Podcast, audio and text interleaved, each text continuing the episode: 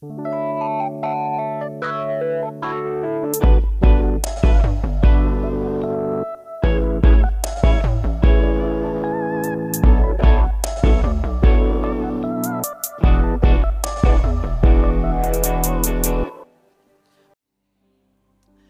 ler com vocês Gênesis capítulo 32, eu quero ler uma história para vocês. Uma história de um homem que estava aflito, e ele teve que ter um momento com Deus assim. E eu quero ler essa história com vocês. Gênesis capítulo 32, verso 22 ao 30.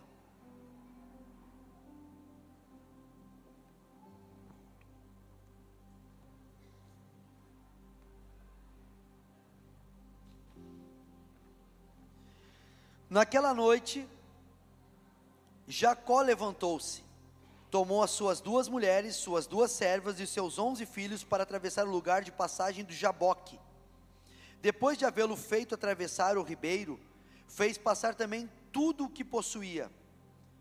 E Jacó ficou sozinho. Então veio um homem que se pôs a lutar com ele até o amanhecer. Quando o homem viu que ele não poderia dominar Jacó, tocou-lhe na articulação da coxa, de forma que o deslocou enquanto lutava. Versículo 26. Então o homem disse: Deixe-me ir, pois o dia já desponta. Mas Jacó lhe respondeu: Não te deixarei ir, a não ser que me abençoes. Versículo 27 e o versículo 28 é o ponto que nós vamos falar nessa noite. O homem lhe perguntou: Qual é o seu nome? Jacó respondeu ele.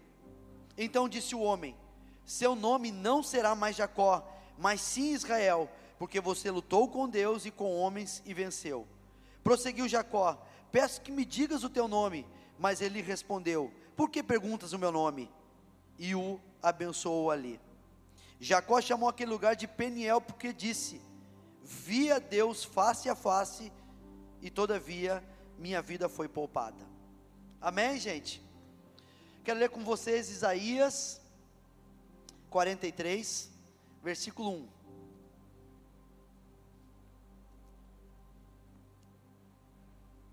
Diz assim: Mas agora, assim diz o Senhor, aquele que, que o criou, ó Jacó, aquele que o formou, ó Israel. Não tema, pois eu o resgatei, eu o chamei pelo nome, você é meu. Queria falar com vocês dessa história desse homem que estava aflito, que ele teve um encontro com Deus. O nome dele era, era Jacó, e ele teve, ele, ele passou a família, suas duas esposas, suas duas servas, seus onze filhos, tudo que ele possuía, seus gados, seus escravos, deixou desse lado e foi para dentro de um vale, e aí onde ele teve uma luta com o homem. Esse homem, quando a gente começa a estudar a Bíblia, a gente entende que é uma teofania. O que é uma teofania? É quando Deus, Jesus vem no Velho Testamento. Então esse homem, Jacó, ele luta com Jesus ali naquele vale, e quando ele começa a prevalecer naquela luta, já está amanhecendo, o fight não acaba nunca e não para de ter fight, fight, fight. E aí, eh, eh, aí, aí diz assim: Eu vou ter que ir embora, está amanhecendo. E Jacó disse: Não, eu não vou te liberar enquanto não me abençoares. E a Bíblia diz que essa, esse, esse, essa figura de Jesus ali fala assim para ele, dizendo assim: Qual é o teu nome?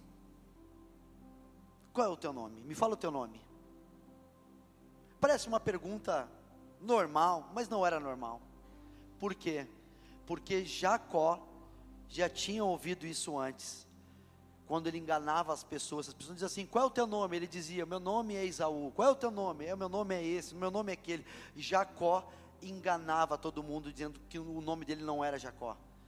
Agora, aquele antes assim: Qual é o teu nome? E ele fala: eu vou dizer para ti: o meu nome é Jacó. E aí aquele anjo fala assim para ele: então a partir de hoje tu não serás mais Jacó, mas serás Israel. Eu estou mudando o teu nome. Um homem aflito que tem o seu nome mudado. Isaías 43 fala que Jacó foi criado. mas Israel foi formado. O que eu penso nessa história é que todos nós fomos criados por Deus. Você teve a sua criação com seu pai, com a sua mãe, com seu avô, com a sua avó, com seu tio, com a sua tia, pessoas que Deus colocou na sua vida que te ajudou a criar, e você tem um nome. Mas, quando começamos a vir para dentro de uma igreja, nós começamos a ver que Deus não simplesmente nos vê como criaturas, Ele quer formar em nós Cristo. Deus, nessa noite, quer formar Cristo em nós. Feche teus olhos. Pai, obrigado por essa palavra, obrigado por essa atmosfera, obrigado por esse tempo de música, tempo de louvor, obrigado por esse ambiente de generosidade, obrigado por tudo que ouvimos, pelas pessoas que nos visitam nessa noite.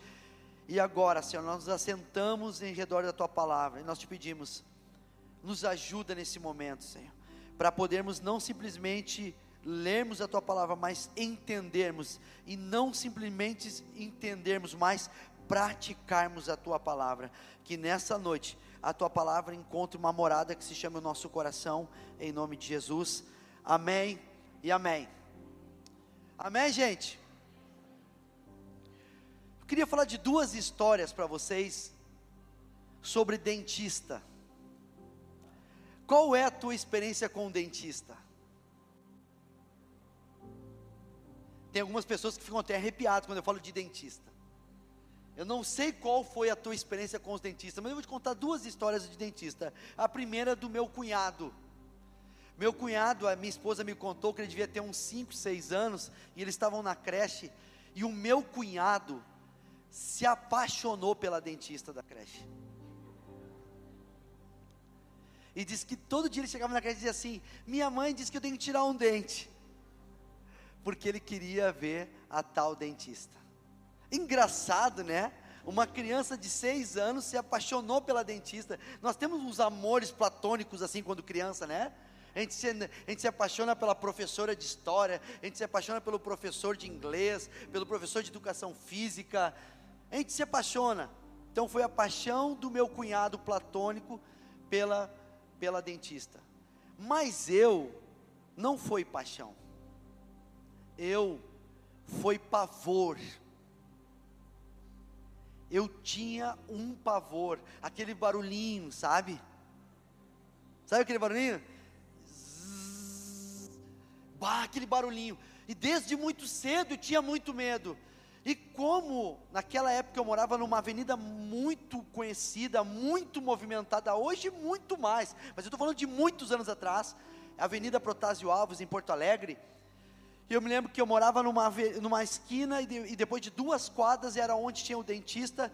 E eu me lembro que quando a minha mãe dizia assim: ah, hoje tu vai ter que ir para o dentista. Um dia eu fiquei tão desesperado e saí correndo pela protase, assim, atravessava as ruas, tinha pouco movimento de carro, e as pessoas saíam gritando atrás, pega esse guri, pega esse menino, e eu correndo, dizendo, eu não vou para o dentista, eu não vou para o dentista, e foi um auê na protase Alves, correndo atrás do Jorginho, porque o Jorginho estava com medo do dentista. Tem medo de dentista? Eu vou te aconselhar. Nós temos uma dentista aqui que vai tirar todo o teu medo, Rebeca Ibaldo. Se você tem qualquer coisa em relação aos teus dentes, pode procurar Rebeca Ibaldo. Temos mais dentista na casa? Que se levante os dentistas para curar os traumas das crianças. Amém? Mas eu fico pensando que eu estava correndo, é uma criança, é claro, mas eu estava correndo, estava fugindo de alguém que ia me fazer bem. Eu estava fugindo de alguém que ia melhorar esteticamente, quem sabe ia, ia, tirar minhas dores, quem sabe ia me deixar mais bonito, quem sabe ia me deixar mais ia me deixar melhor. Então eu estava fugindo por ser uma criança, com medo do barulhinho, com medo daquela sensação de sentar naquela cadeira, quem sabe aquela injeção da, da, de, da anestesia, aquele, todo aquele, aquele ambiente, eu ficava com medo, mas eu não sabia que eu estava fugindo de alguém que ia me melhorar. Nessa noite, lendo essa história de Jacó, que mudou seu nome para Israel, eu queria falar contigo sobre não vamos fugir de Deus. Não fuja de Deus. Não fuja de Deus. Você está aqui porque certamente Deus está fazendo alguma coisa na sua vida, ao seu redor. Deus está atrás de nós. Deus está atrás de mim e de você. Como? Não sei, porque não é uma regra, mas eu sei que Deus está atrás de nós, e como aquela experiência do dentista, ele tem o poder de melhorar a sua vida. Deus tem o poder de melhorar a sua vida, mas nós inconscientemente começamos a fugir de Deus. E nessa noite eu queria falar com vocês de um Deus que quer formar Cristo em nós. Formar Cristo em nós. Sabe o teu potencial, sabe o teu talento, sabe a tua dinâmica, sabe a tua inteligência, sabe a tua capacidade, sabe o teu network, sabe o teu business, sabe a tua, a tua maneira de ser. Deus não errou, Ele te criou. Nós somos totalmente diferentes uns dos outros aqui dentro, daqui de dentro, e todos nós fomos criados por Deus. E quando nós entramos num lugar como esse, ele fala assim: Eu respeito o teu DNA, eu respeito a tua característica, eu respeito o teu temperamento, mas eu quero formar Cristo em ti. As nossas vidas, depois, quando nos encontramos com Deus, não tem outro caminho a não ser a cada dia nos parecermos mais parecidos com Cristo. Que as pessoas nos encontrem na rua e digam assim: olha só, tu tá diferente, o que, que houve? Eu não sei exatamente, mas eu sei de uma coisa: eu carrego uma evidência, Cristo está sendo formado em mim. Então, você entra num lugar como esse nessa noite, e a mensagem para nós, um pensamento, uma reflexão nos próximos minutos é: eu quero formar Cristo em você. Como que Deus forma Cristo em nós? Vamos pensar aqui.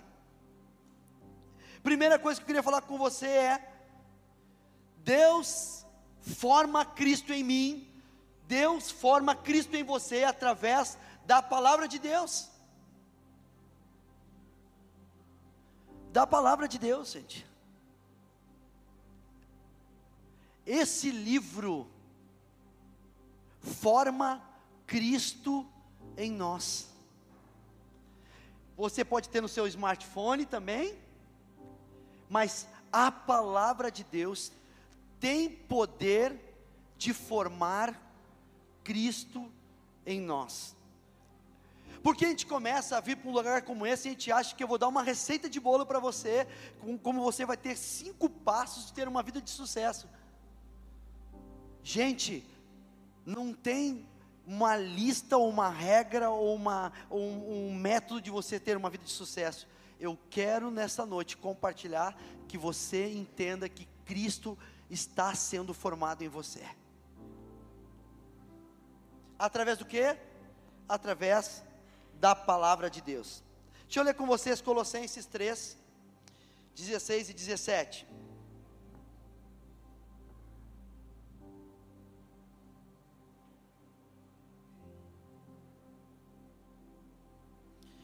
Olha o que diz, preste atenção: palavra de Deus. A palavra de Deus tem poder de formar Cristo em nós. Diz assim: habite ricamente em vocês a palavra de Cristo. Ensinem e aconselhem-se uns aos outros com toda a sabedoria e cantem salmos, hinos e cânticos espirituais com gratidão a Deus em seu coração.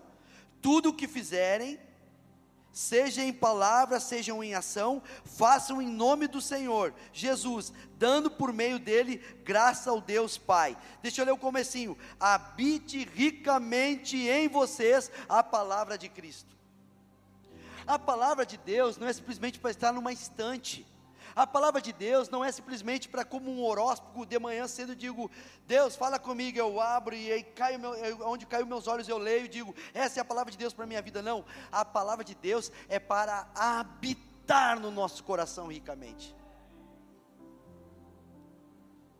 O que eu estou te dizendo nessa noite é que independente como está a, a, o teu exterior, o teu interior, o como que estão as circunstâncias da vida, eu estou te dizendo que o que forma Cristo em nós é a palavra habitar dentro de nós.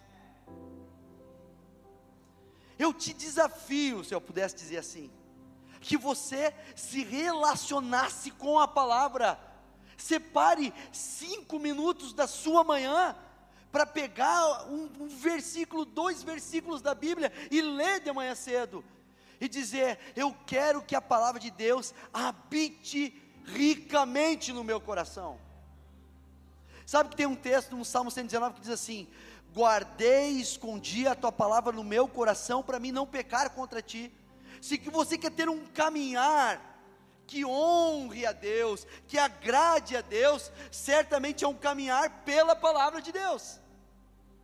Então não é a norma que um líder religioso te dá, não é a norma o que, que a mídia te passa, mas é a norma que a palavra de Deus te te dá para você caminhar em cima disso. Gente, eu era homem Bíblia, eu era conhecido como homem Bíblia. Gente, eu morei dois anos em Portugal, eu não tinha meus amigos, eu não tinha o calor do brasileiro, eu não tinha tantas coisas, a cultura, os meus amigos, as minhas parcerias, mas eu tinha a palavra, eu me relacionei com a palavra, eu aproveitei, eu otimizei a cada tempo com a palavra, e foi a palavra que me sustentou naquele país. O que vai te sustentar na tua jornada é a palavra habitando ricamente no seu coração. Amém, gente? Então não é eu impondo as minhas mãos sobre você, é você tendo uma atitude de ter a palavra morando dentro de você. Então não tem muito a ver com o que você ouve, tem a ver com o que você faz com o que você ouve tem a ver com que aquilo que Deus fala, você guarda no seu coração e pratica isso. Olha o que diz Apocalipse 10, 10. Palavra de Deus tem poder de formar Cristo em nós. Apocalipse 10, 10. Tinha uma época que eu tinha medo de ler Apocalipse. Apocalipse, 5G Music, é o livro de maior adoração a Deus. As maiores adorações de Deus estão no livro de Apocalipse. O livro do começo ao final é a adoração o tempo todo. Apocalipse 10, 10. Pois a palavra, uh, Apocalipse 10, 10. Peguei o livrinho na mão do anjo e o comi ele me pareceu doce como mel em minha boca, mas ao comê-lo, senti que o meu estômago ficou amargo. Preste atenção. Olha que João está dizendo, o escritor. Eu peguei o livro da mão do anjo e comecei a comer. Eu comecei a me alimentar, eu quis trazer a palavra para dentro de mim, para fazer parte de mim. E quando eu olhei, parecia um doce de leite. Quando eu comi, quando eu olhei, parecia uma coisa tão gostosa, uma Nutella, um doce de leite. Mas quando começou a entrar dentro do meu estômago, começou a ficar amargo. O que é isso? É você começar a ouvir a palavra é você começar a ler a palavra, é você começar a se relacionar com a palavra e você começa a ver que ela vai causando algumas coisas dentro de você. A gente vê uma reunião começa e parece que é tudo uau. Quando a gente começa a entrar para a palavra, vai gerando amargura dentro de nós. Porque a palavra vai mexendo conosco. A palavra de Deus, ela vai matando inclinações ruins que nós temos. A palavra de Deus, vai corrigindo as nossas rotas. A palavra de Deus vai nos curando. A palavra de Deus vai nos libertando. A palavra de Deus vai nos colocando no lugar onde nós devemos estar. Então eu como ela, parece que ela é doce, mas quando eu de fato, verdadeiramente me alimento da palavra e permito ela fazer efeito na minha vida, ela começa a gerar, eu fico, fico amargo, porque é o desconforto. Tem vezes que eu saio assim da igreja, não sei se acontece isso com, com o Ricardo, com o Arif. Ah, hoje, bah, hoje tu bateu em nós. Como é que eu vou bater em alguém? Nunca que eu vou bater alguém. Mas essa pessoa está dizendo, a palavra parece que veio para mim e começou a mexer com o meu interior. Não é o homem, é o poder da palavra de modificar o nosso interior. A palavra tem poder de formar Cristo em nós. Eu quero me tornar uma melhor pessoa. Deixe a palavra agir no teu coração. Amém? Deixa eu ler com vocês Hebreus 4:12. Eu tenho alguns textos para nós ler nessa noite. Hebreus 4:12. Olha só o que diz, versículo 12 e 13. Pois a palavra de Deus ela não é morta, ela é viva e ela é eficaz e ela é mais afiada que qualquer espada de dois gumes. A palavra, ela, penetra até ponto de dividir alma e espírito, juntas e medulas, e julga os pensamentos e as intenções do coração. Nada em toda a criação está oculto aos olhos de Deus. Tudo está descoberto e exposto diante dos olhos daquele a quem havemos de prestar contas. Que palavra dura essa, né? Está dizendo que Deus, aos seus olhos, a nossa vida é como na casa lá do, do Big Brother. Está tudo aos olhos dele. Quando eu estou sozinho, ele está lá. Quando eu vou para um canto, ele está lá. Quando eu venho para uma igreja, ele está lá. Quando eu vou para o meu trabalho, Ele está lá. Quando eu me relaciono com meus parentes, Ele está lá. A palavra de Deus, ela é viva e eficaz, e ela vai dividindo alma do espírito, medulas e juntas, e ela é apta para discernir as intenções do coração. Então, a tua vida, a minha vida, as nossas vidas são provadas pela palavra. Você já conheceu alguém que chegou assim tão empolgado na sua vida, dizendo: Eu vou contigo até o final, meu brother, meu amigo. E depois passou uns tempos e disse: Meu, esse cara não aguentou nem um pouquinho do meu lado. Contrapartida, chega pessoas tão discretas na nossa vida, e elas entram tão discretas, e elas se tornam amigos inseparáveis para o resto da vida. Certamente o tempo vai mostrando quem é quem, mas a Bíblia diz que a palavra mostra a intenção do coração dos homens. Jorginho é provado pela palavra. Intenções, motivações, ideias, vem a palavra, não é o pastor, não é o irmão, não é o cantor, é a palavra vem e começa a revelar. Sabe de uma coisa? Sabe aquela. Os circos faz muito tempo que eu não vou no circo. O circo mudou. Eu sou da época dos circos lá na. na os circos tem lá na, no, no, litoral, quando nós estamos de férias, a gente vai. Na, me lembro que tinha aquela sala dos espelhos. Alguém já entrou naquela sala dos espelhos? Aí tu entra naquela sala, aí tu olha, quem está na frente? Tu! Só que tu está mais magrinho. Aí tu olha para o lado, aí tu fica meio deformado, a tua cabeça espicha, os teus braços espicham. Aí tu vai olhar para o outro lado, aí tu fica um baita de um cara compridão, fortão, saradão. Aí tu vai para o outro, vira um pequenininho. Aí tu vai, aí tu começa a passar naquela sala e ela tem várias formas, mas sempre quem tu olha é você. Sabe que tem pessoas que acham que a vida se movimenta em círculo de você? E vem a palavra de Deus e começa a dizer: não é contigo as coisas, tu não é o final das coisas, Tu é o alvo do meu amor, tu é o alvo do meu filho que morreu por ti para perdoar os teus pecados, mas não tem a ver contigo, tu não é o centro das coisas. Tu é um instrumento que é onde vai passar o meu amor por ti. Então eu começo a entender que eu não sou o alvo dessa, dessa sala de espelho. Aí Deus começa a mostrar: não, não, tem mais coisa a fazer. Você conhece alguém muito individualista? Você conhece alguém muito egocêntrico? Eu tenho que ser o centralista, tem que acabar comigo. A última oração tem que ser a minha, a última voz tem que ser a minha, a última palavra tem que ser a minha. Você conhece? Eu conheço. Que Deus nos ajude, pelo poder da Sua palavra, de nós sermos pessoas acessíveis, simples, humildes, agradáveis. Amém, gente? Quem que faz isso? A palavra de Deus. A palavra de Deus tem poder de formar Cristo em nós, em mim, em você, em nome de Jesus. Amém, gente? Segunda coisa que eu queria falar para você: como que Cristo é formado em mim? Pela igreja. Sabia que eu amo a igreja? Ah, é óbvio, né? Eu amo a igreja. Eu luto para que o meu amor não esfrie pela igreja.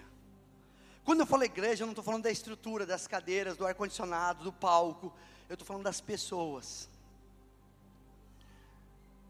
Eu quero me tornar fiel por esse amor e por essa paixão que eu tenho pela igreja até o final da minha vida. Eu quero gastar os meus anos, sabe, pastora Deia, apaixonado pela igreja. Esse lugar é imperfeito, é. Esse lugar tem rolo, tem, tem dificuldades, tem, mas eu amo a igreja. E a igreja tem poder de formar Cristo em nós. Quando você vier para uma reunião como essa, independente se é aqui ou qualquer outro lugar, ou qualquer outra igreja, mas você entrar com uma expectativa de que Deus possa falar com você, Deus possa criar, gerar e formar Cristo em você, que você não vai para uma, um espetáculo, você vai para participar de um evento, e você entra nesse lugar com uma expectativa alta. Eu, eu aprendi uma coisa: a expectativa precede a experiência. Então não entro no, no, no automático, eu venho para cá como um ritual. Aí eu vou lá, eu tenho que ir. Ó, a pior fase da vida de um cristão é: eu tenho que ir hoje. Gente, você não tem que ir. Você não precisa vir. Nós viemos porque entendemos a força da igreja a força do meu irmão, a força do Pai nosso, não é Pai meu, é Pai nosso que está no céu, a força da, do coletivo, com bom e com suave que os irmãos vivam em união, ali o Senhor ordena a bênção e a vida para sempre, nós sabemos a força do todo, do estar em igreja, então gente, por isso que eu falei, eu quero parabenizar vocês, por vocês estarem aqui, mas na verdade, o maior privilegiado é você mesmo,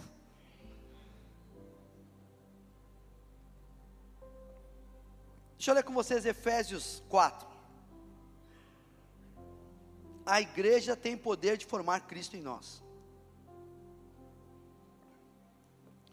Efésios 4 diz assim: E ele, ele quem? Jesus, designou algumas pessoas, alguns para apóstolos, outros para profetas, outros para evangelistas, outros para pastores e mestres, com o fim de preparar os santos, os santos são as pessoas, para a obra do ministério, para que o corpo de Cristo, que é a igreja, seja edificado, até que todos, não que alguns, não que os privilegiados, mas que todos alcancemos a unidade da fé e do conhecimento do Filho de Deus e cheguemos à maturidade, atingindo a medida da plenitude de Cristo.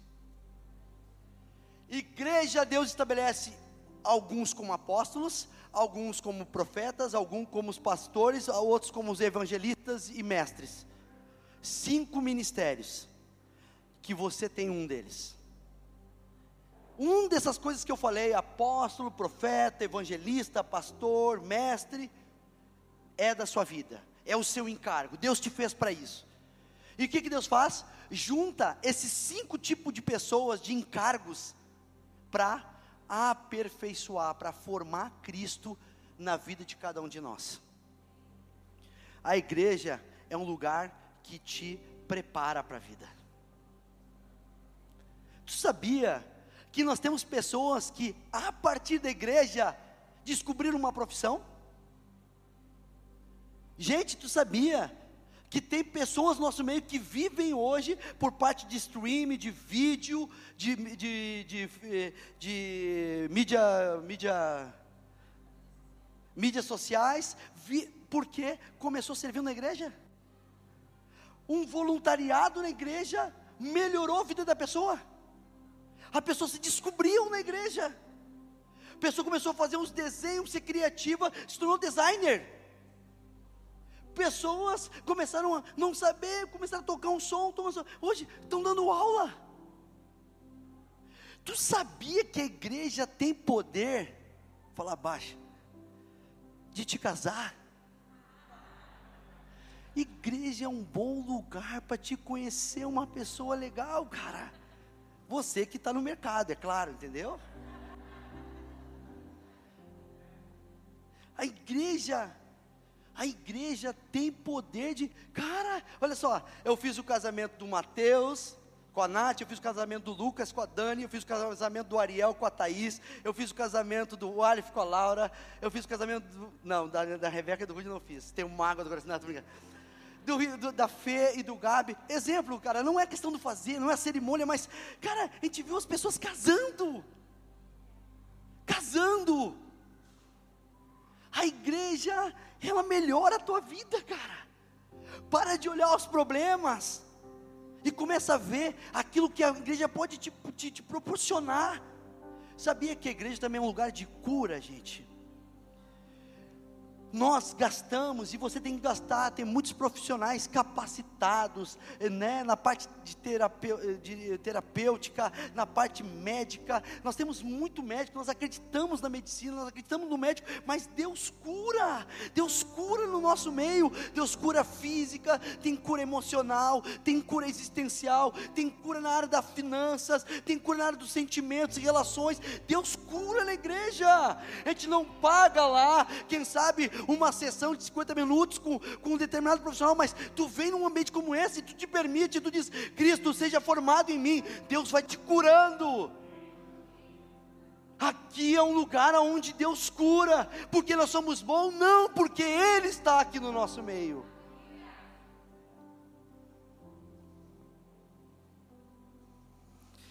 Deus, Ele respeita a nossa individualidade. E por isso que dentro da igreja nós temos que cuidar não somente a mensagem, mas a, a maneira que eu falo. Tu sabe, né, que muitas vezes tu está com a razão, mas a maneira que tu fala, tu perde a razão. Nós temos uma mensagem que ela é poderosa para transformar uma vida, uma família, restaurar coisas. A mensagem nós temos na nossa mão, mas nós cuidamos da nossa linguagem como que você vai ouvir isso? Porque tem uma pergunta: se Deus é um só, por que, que existe tantas igrejas?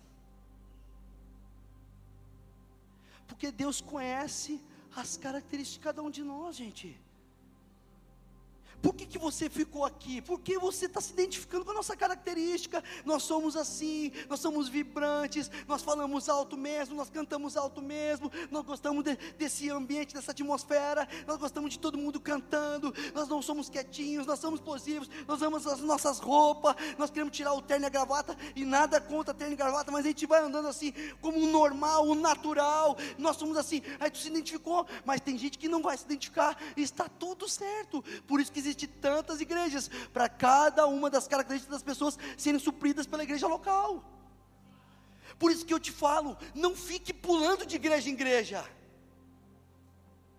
Por isso que eu te falo, não adianta tu comer no Mac e querer pagar no BK.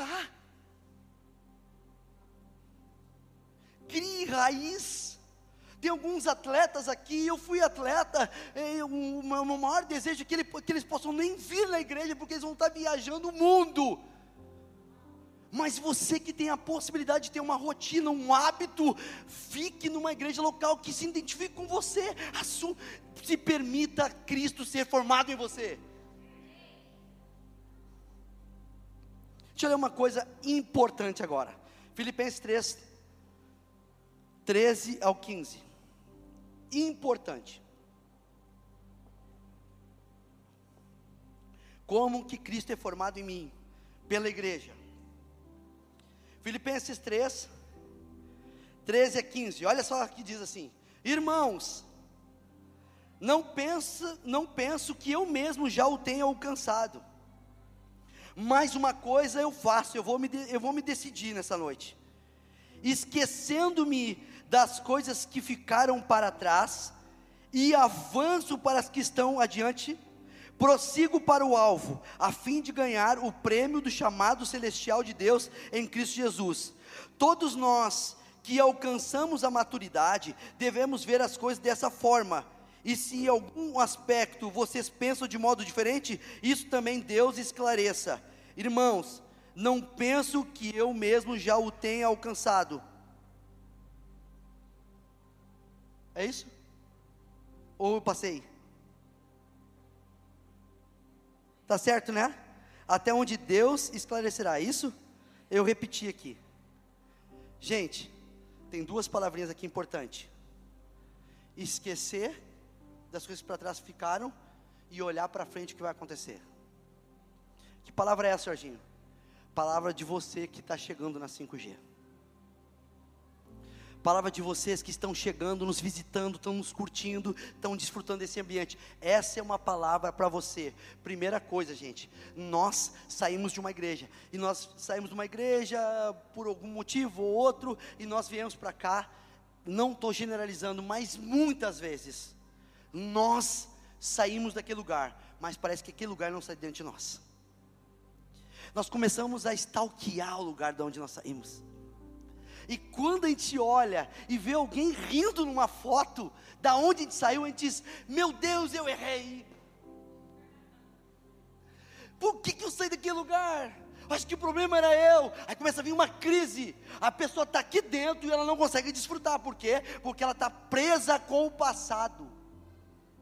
E tem mais uma coisa que dói nela: o lugar que ela sai continua avançando. Por quê? Porque a igreja não é de homem, é de Deus.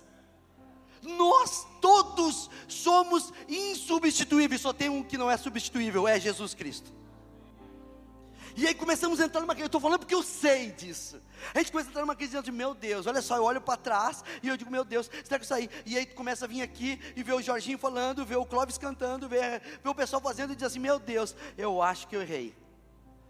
Essa é uma palavra para você que está andando conosco, gente. É uma palavra de Deus, da parte dos céus para a sua vida, para que você permita Cristo ser formado em você. Eu esqueço das coisas para trás, deixo e prossigo para o alvo. Gente, se permita Deus ministrar na sua vida nessa noite se permita você viver o novo de Deus, abençoa o teu passado, ressignifica o teu passado, diz assim: Deus me plantou nesse lugar, certamente Ele vai me dar uma terra fértil, e eu vou, plant, vou ser plantado, e vou prosperar, e vou crescer, e vou ser abençoado, e vou ser uma bênção na vida dos irmãos, e eu vou crescer nesse lugar, por quê? Porque eu esqueci das coisas para trás e começo a olhar para frente. Como que eu vou avançar, gente? Não tem como. Não tem como.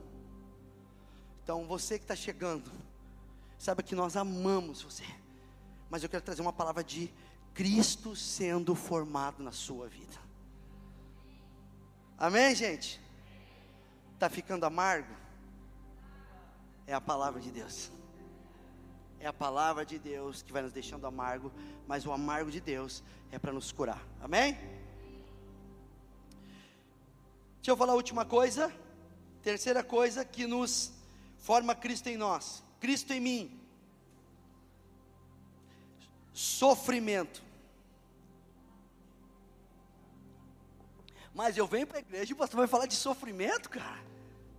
Não, fala da vitória, fala da bênção, fala de eu ser cabeça e não ser cauda, fala de eu estar por cima e não estar por baixo. Fala de eu prosperar, fala de eu crescer. Sim, tudo isso vai acontecer. A Bíblia diz que, diz que as bênçãos do Senhor te alcançarão. Tu não precisa correr atrás delas, elas vão te alcançar, as bênçãos do Senhor. Mas o que eu quero falar para vocês, que Cristo é formado em nós através do sofrimento. Gente, isso aqui não é um estudo, uma apologia para que você diga, acordar de manhã e dizer assim: Senhor, me manda sofrimento. Ninguém faz isso, gente. Mas você vem para um lugar como esse e você vê que você tem sofrimentos. Você vive com sofrimentos. Você tem momentos de sofrimento. E daqui a pouco você acha está alguma coisa errada. Porque parece que o meu irmão da esquerda não sofre.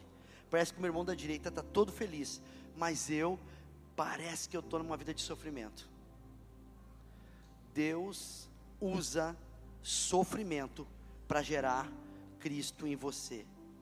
Quem sabe, quem sabe, teu sofrimento é Deus forjando o caráter dele em ti. Quem sabe aquilo que eu sofro, quem sabe a minha próxima semana, quem sabe o meu próximo mês, quem sabe as minhas próximas dificuldades, as perseguições, as invejas, as lutas, as dificuldades, quem sabe que todo sofrimento que eu estou vivendo pode ser que esteja me levando para um lugar chamado me tornar parecido com Cristo. Deixa eu ler com vocês aqui, Romanos 8, 18.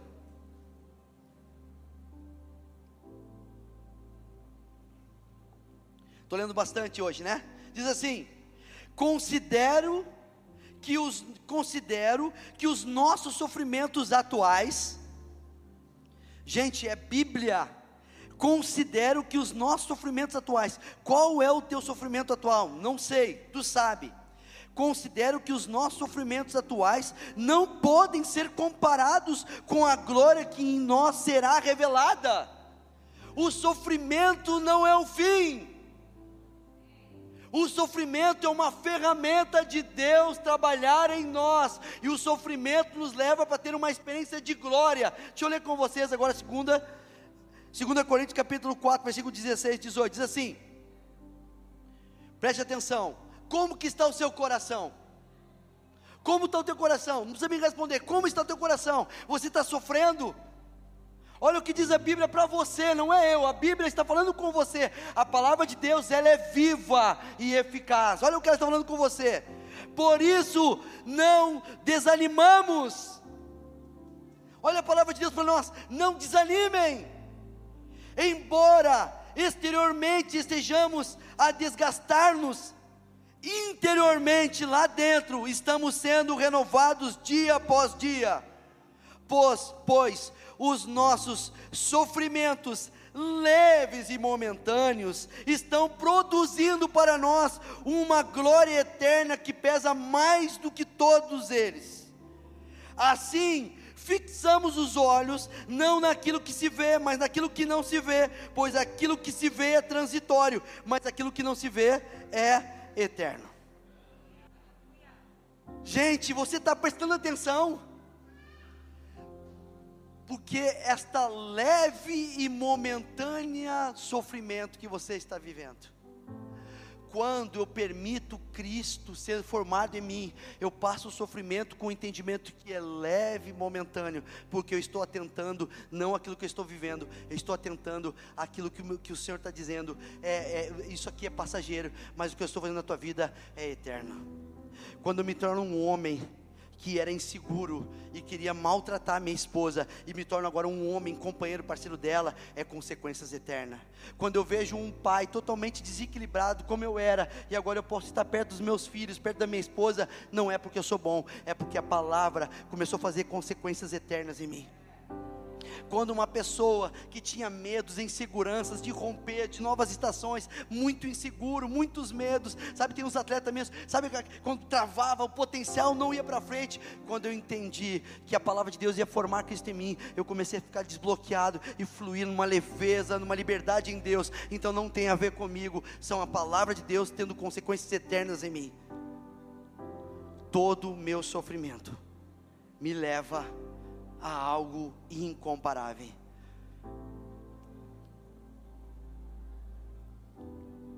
Deixa eu falar o último versículo. Calma. Me amem. Amém, gente? Último versículo. Gálatas 4,19.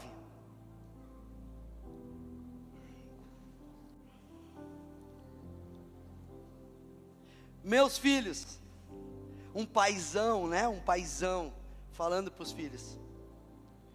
É, é o escritor falando com essa igreja. Meus filhos, novamente estou sofrendo dores de parto. Dores de parto. Em nome de Jesus. Que, que, que eu não venha sofrer, em nome de Jesus. Amém, gente?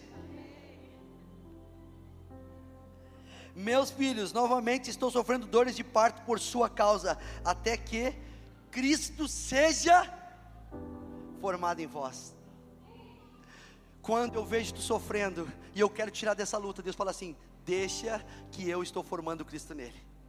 Quando tu me vem em dificuldade, tu quer me ajudar e Deus não te faz tu me encontrar, não te preocupa, é porque Deus está dizendo: eu preciso formar Cristo nele. Então, tudo isso ele está sofrendo, mas para um final proveitoso, amém? Eu queria que você agora visse um vídeo.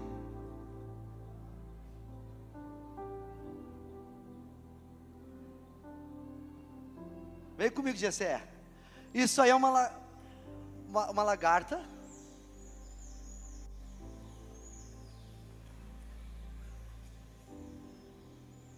Essa membrana se chama crisálida.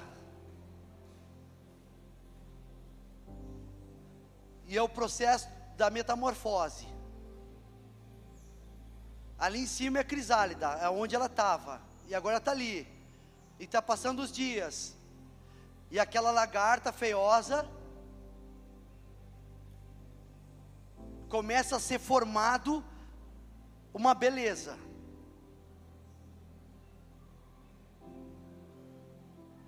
Começa a nascer de uma lagarta feiosa, que passa por um processo da crisálida, que é aquela membrana, e agora, depois de um tempo, ela vai se formando, e agora uma borboleta linda como essa. Amém? Vamos dar uma salva de palmas para Jesus.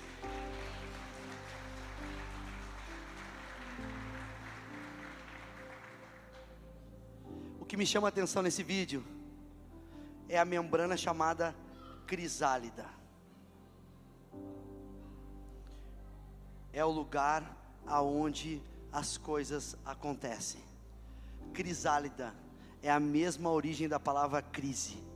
Toda vez que eu estou em volta de uma crise, é Deus me preparando para que quando eu saia eu me torne uma beleza, uma borboleta, algo muito lindo, irreconhecível. Eu entro como uma lagarta e agora eu me saio como uma borboleta. Amém? Vamos dar uma salva de palmas para Jesus. Se coloque de pé.